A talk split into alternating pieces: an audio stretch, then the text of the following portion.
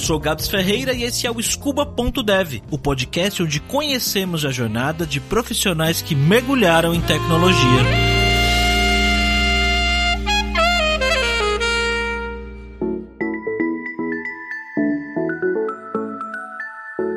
E no episódio de hoje, Danilo Moreira.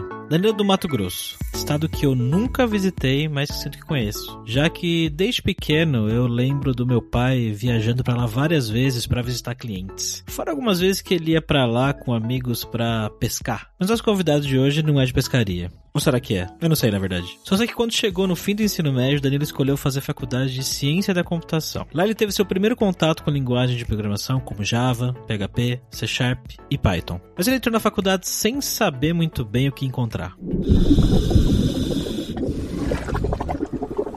Bom, eu nunca tinha ouvido falar de algoritmo, não sabia o que era um algoritmo, hum. até a primeira aula de algoritmo. Eu acho que 90% das pessoas que entram na faculdade de ciência da computação não fazem a menor ideia do que elas vão aprender. É, concordo, concordo, concordo. E Hoje, pelo menos, você vê nas escolas, o pessoal ensino médio já tem alguma coisinha de programação, já tem uma noção. Hum. Eu, quando entrei, não tinha nada disso. Mas gostei, fiquei fantástico, que eu podia imprimir coisas no terminal, podia criar um sistema que eu podia interagir, Aí, quer dizer, nossa, agora tem um poder de criar coisas. Esse poder foi fantástico. Entendi. É, isso é realmente legal pensar dessa maneira. Uma vez eu li uma frase de, não lembro quem que era, que programação é o mais próximo de mágica que existe hoje em dia. Meio forte, né? Mas é, é verdade. E aí você teve o primeiro contato na faculdade, achou legal, mas seu primeiro emprego, você estava procurando alguma coisa relacionada? Como é que surgiu essa primeira oportunidade para você? Eu estava procurando estágio, aí alguns professores me recomendaram, não, vai para a área de documentação, uma área muito boa. Segui o conselho ah, e acabei nessa empresa, é em Cuiabá. E aí cuidei de documentação, cuidei de fazer testes de sistema também, documentação de testes, teste foi homologação de requisito para o cliente. Trabalhei nessa empresa quatro anos. No último ano implantei um sistema de gestão da qualidade ISO 9001 nessa empresa. E aí já não tinha mais nada a ver com ciência da computação, era totalmente área de administração de empresas. Foi nesse momento que eu saí da empresa. Ah, ah tá. Terminei a implantação desde 2001. E aí você saiu para fazer o quê?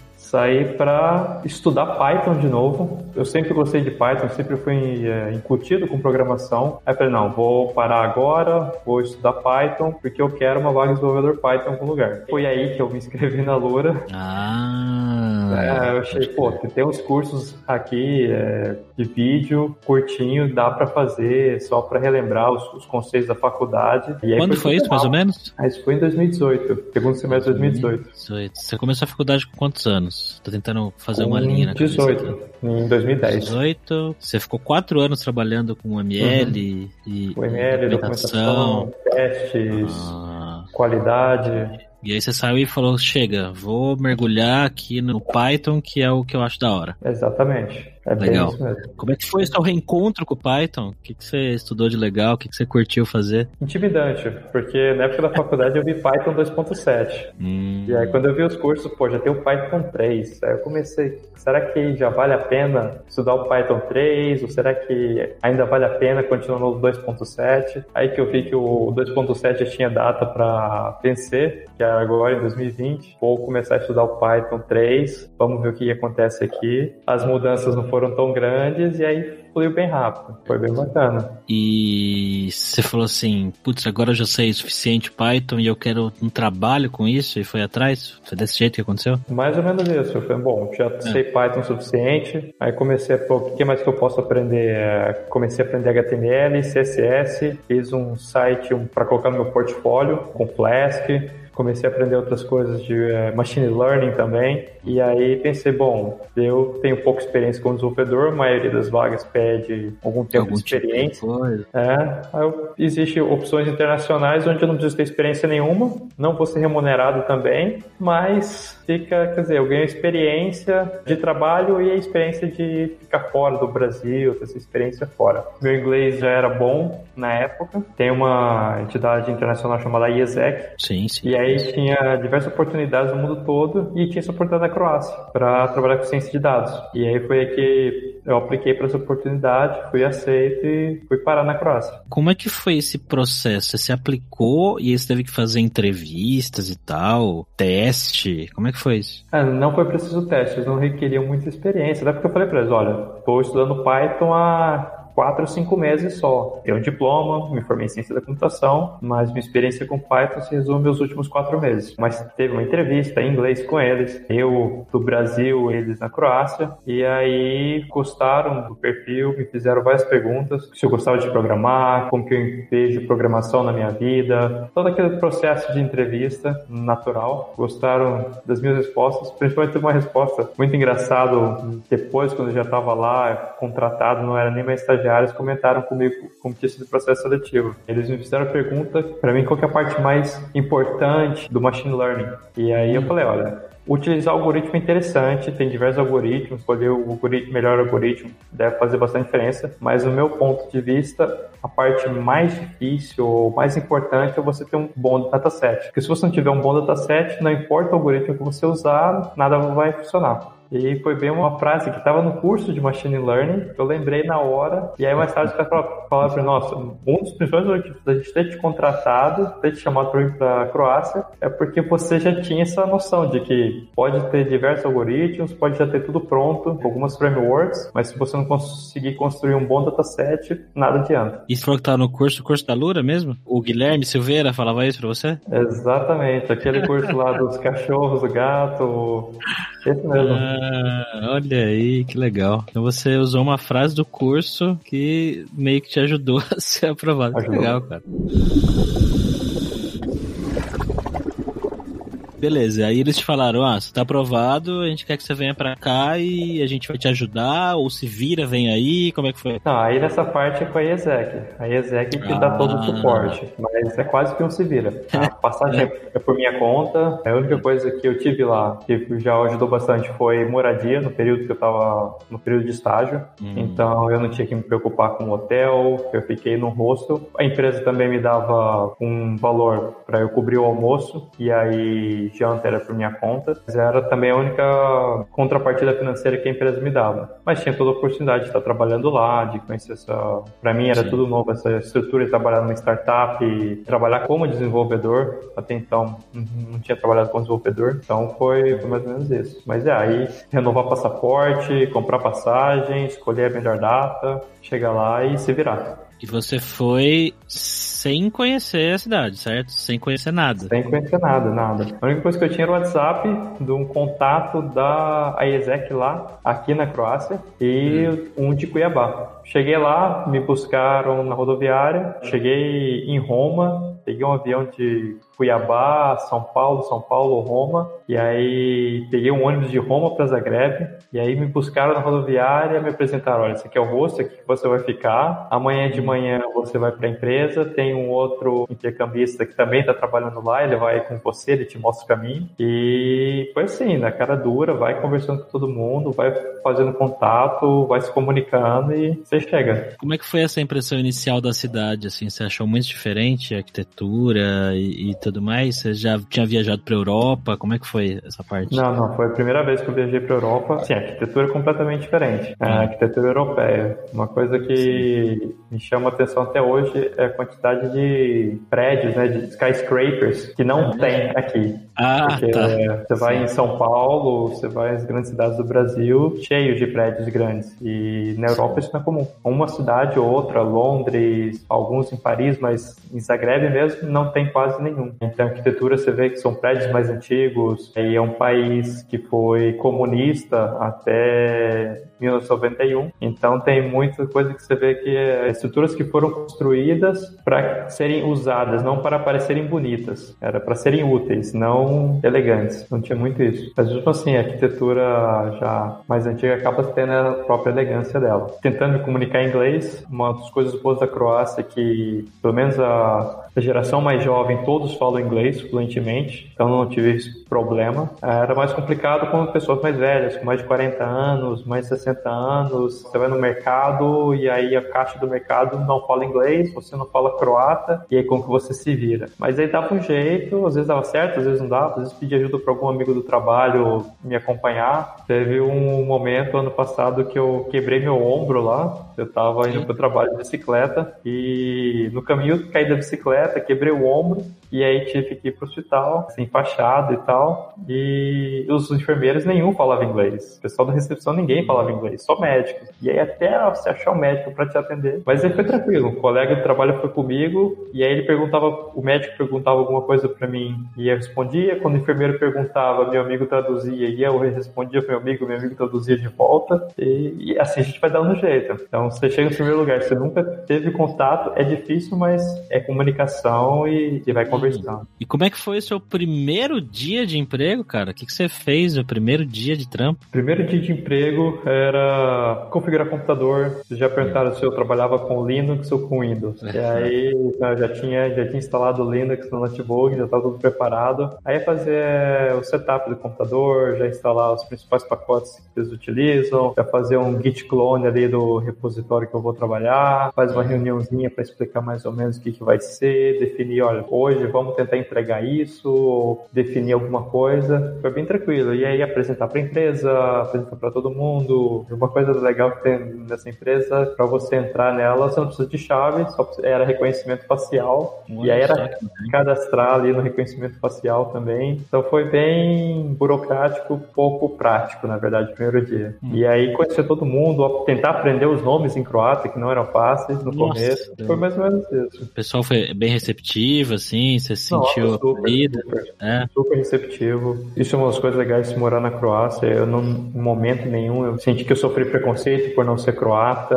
São bem receptivos a estrangeiros. Não são calorosos como brasileiro, mas acho que não tem nenhuma Sim. outra nação que é calorosa como brasileiro. Nesse sentido, na empresa foi super legal, até porque eu tô com 28 anos, então comecei a trabalhar lá, eu tinha 27 anos. Tá? Na época eu não era o desenvolvedor mais velho. Hoje eu sou o desenvolvedor mais velho da empresa com 28. Caramba, velho. Isso. É, tem um pessoal lá tem 18 anos, Teve um rapaz lá começou a trabalhar com a gente, ainda estava no último ano do ensino médio, preparando para vestibular e trabalhava com a gente, então 17 anos, cabeça fresca ainda. A equipe é bem jovem, então também isso eu acho que facilitou muito a comunicação, a abertura, foi bem legal. legal. Quanto tempo demorou para você começar a pegar o trampo de verdade mesmo? E o que, que você começou a desenvolver lá? Você tá lá um ano, né? Pelo que você falou. Tô há quase dois anos já. Dois desde anos. janeiro de 2019. O que, que você tá fazendo de legal lá? O que, que você já fez de legal lá? Cara, muita coisa. Acabei não trabalhando diretamente com ciência de dados, que era o, o projeto Sim. do intercâmbio, mas pude trabalhar bastante com Python. A empresa ela tem uma plataforma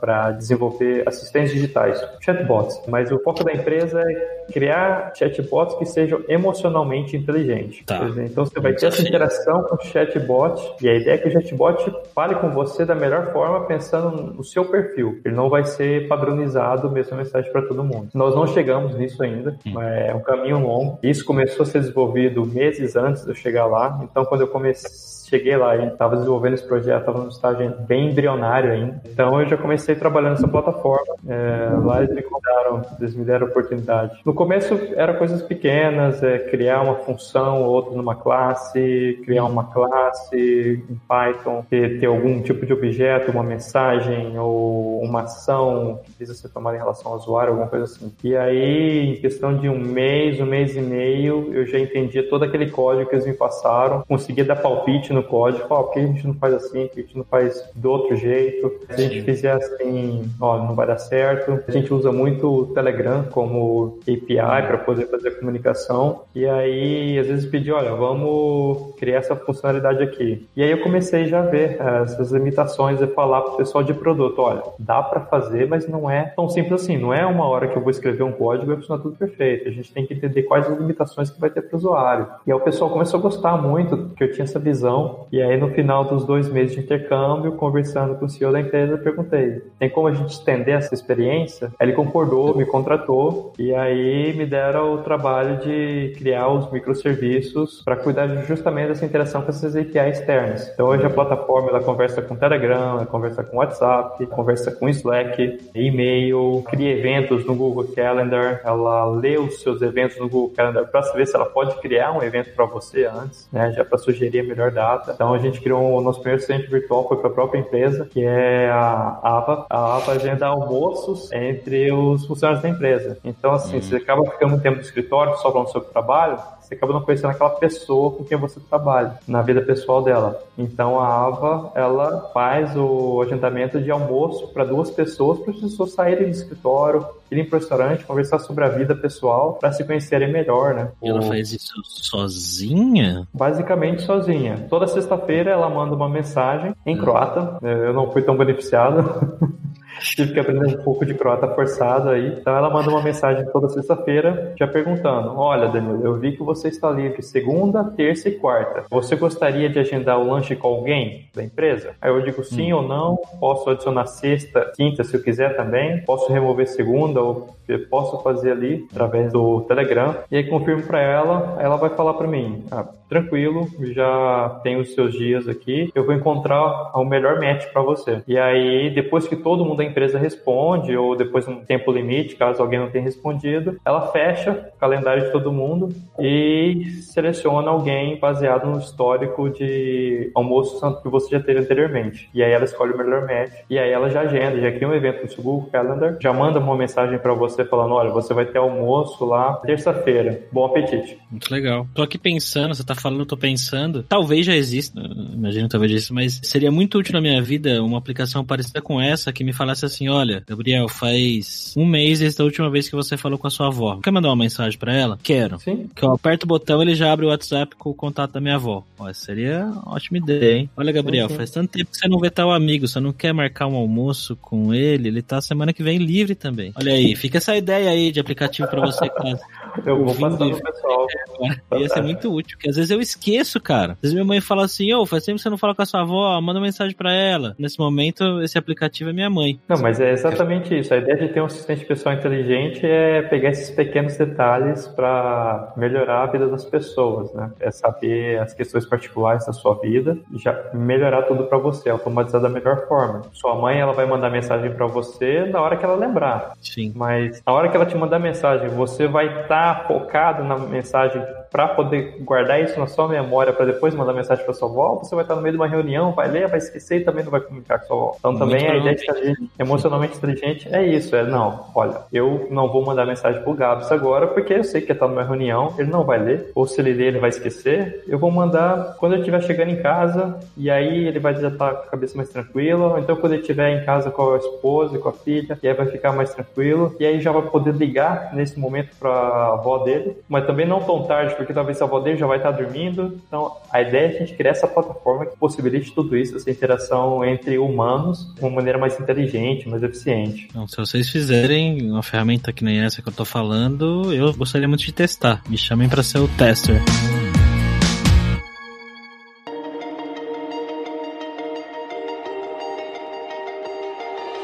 Cara, como é que foi o seu período de adaptação aí? Como é que é o dia a dia? Você trabalha com croatas, você trabalha com gente de fora também? Você conseguiu fazer amizade com a galera? Eu sou o único estrangeiro na empresa, todo mundo é croata, a maioria desagreve mesmo. Croácia não é um país tão grande, são 4 milhões de pessoas. A adaptação, às vezes, até hoje, eu sinto que eu não me adaptei tão bem. Então tem momentos eu ainda não consegui aprender croata. É uma língua muito difícil, é muito mais difícil do que o português, a gramática deles tem coisas que a gente nunca ouviu falar em português português, e isso não é fácil, mas também é o comodismo de todo mundo já fala inglês, eu já falo inglês, estou me virando até aqui com inglês. Também existe uma valorização de eu não falar croata, porque eu forço todo mundo a falar inglês e o CEO da empresa, por exemplo, ele gosta que todo mundo seja capaz de falar inglês, até para o momento que a empresa se tornar totalmente internacional, está todo mundo pronto para representar a empresa. Mas nesse sentido, então meus amigos, grande parte deles é croata, tenho Conheci um brasileiro aqui é, pelo hum. projeto da IESEC também, Felipe. A comunidade brasileira é muito pequena. A maioria dos meus amigos aqui, meus contatos, são quase todos croatas. A cultura é uma cultura legal, não é uma cultura muito diferente da brasileira. Dizer, tem seus aspectos por ser uma cultura europeia, por ser uma cultura eslava, mas é um país muito católico, então algumas coisas lembram muito o que a gente tem no Brasil. A comida aqui é muito boa. Eu engordei uns bons quilos morando aqui. Então... O que, que você come de bom aí, cara? O que é o arroz e feijão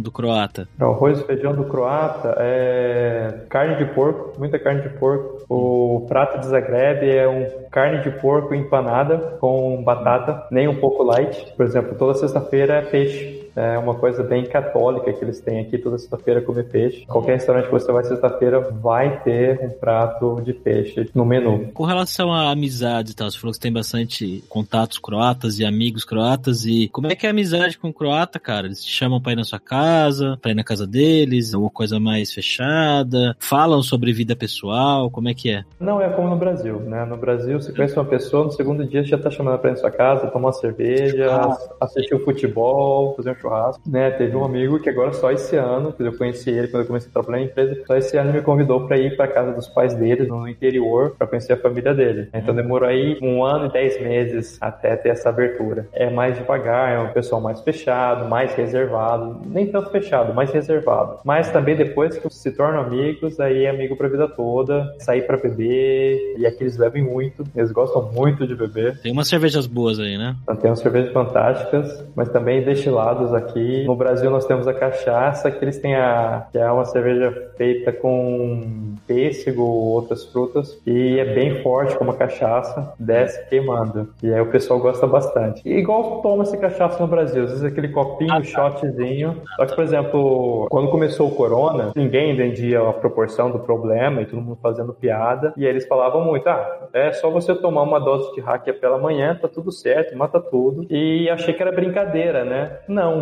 não, é brincadeira. Praticamente todo o croata com mais de 60 anos de idade já acorda com um shotzinho de hack.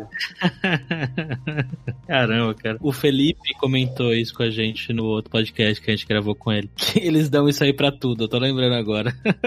é uma história fantástica. Infelizmente, esse ano, além da corona, nós tivemos um terremoto em Zagreb. Ah. E aí, nesse mesmo dia que teve o terremoto, começou a nevar, né? Teve uma neve leve, não foi uma nevasca, mas começou a nevar. E aí o pessoal saiu do prédio e então todo mundo fora do prédio esperando para ver se ia passar mesmo, né? Porque tem os, os choques que acontecem depois do principal tremor, quando pode ser perigoso. E aí ele esperando na frente do prédio dele e lá uma senhora no parque na frente do prédio dando servindo hacker para todo mundo, no meio da quarentena, que era para todo mundo ficar em isolamento, e ela distribuindo hacker para todo mundo. Para você que tá ouvindo, vendo a gente aqui, o Felipe é um amigo do Danilo que a gente entrevistou no outro podcast que tem aqui na Lura, o Carreira Sem Fronteiras Fronteiras. Vou deixar o link aqui. Ele também mora na Croácia e tem uma história legal.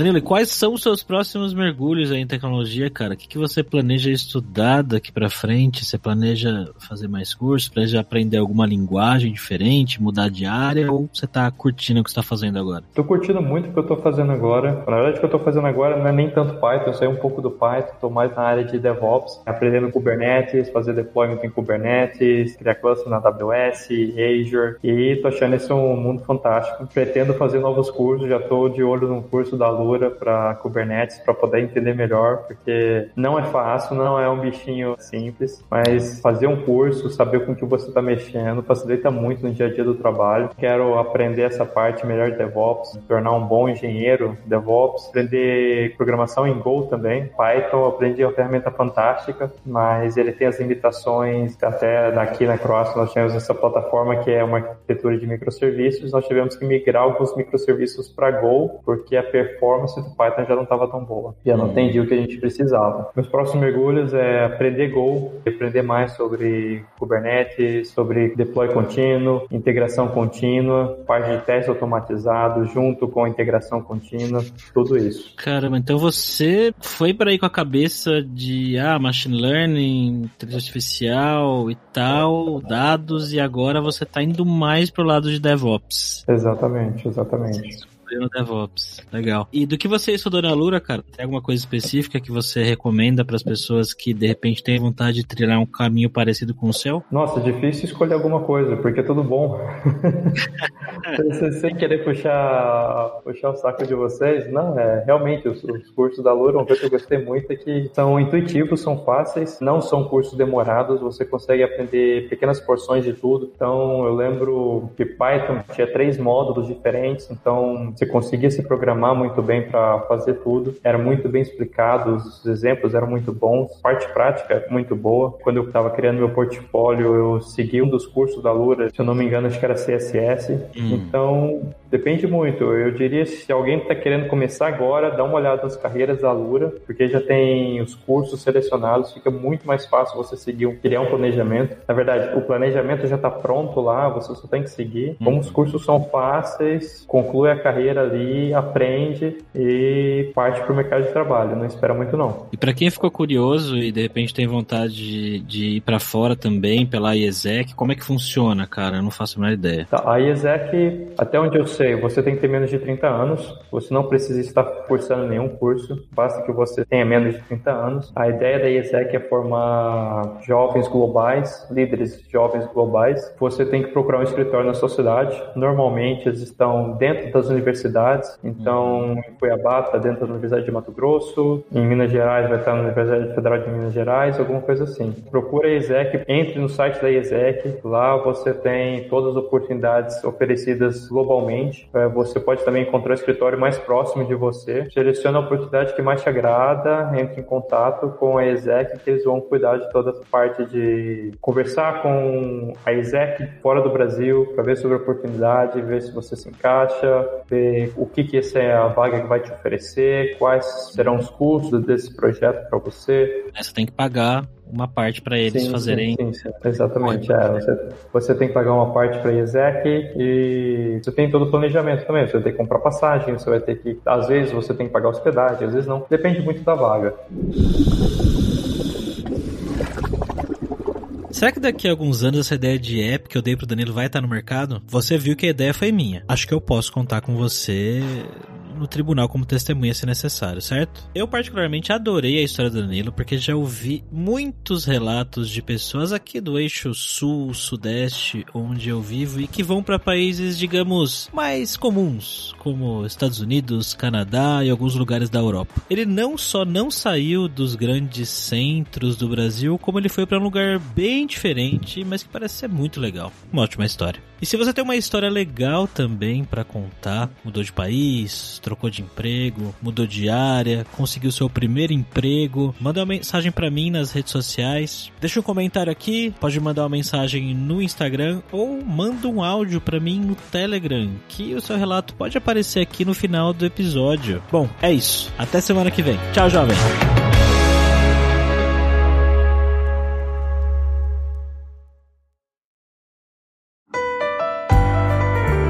E esse foi mais um episódio do podcast Scuba.dev, uma produção Alura. Mergulhe em tecnologia e venha ser um dev tempo. Este podcast foi editado por Radiofobia, podcast e multimídia.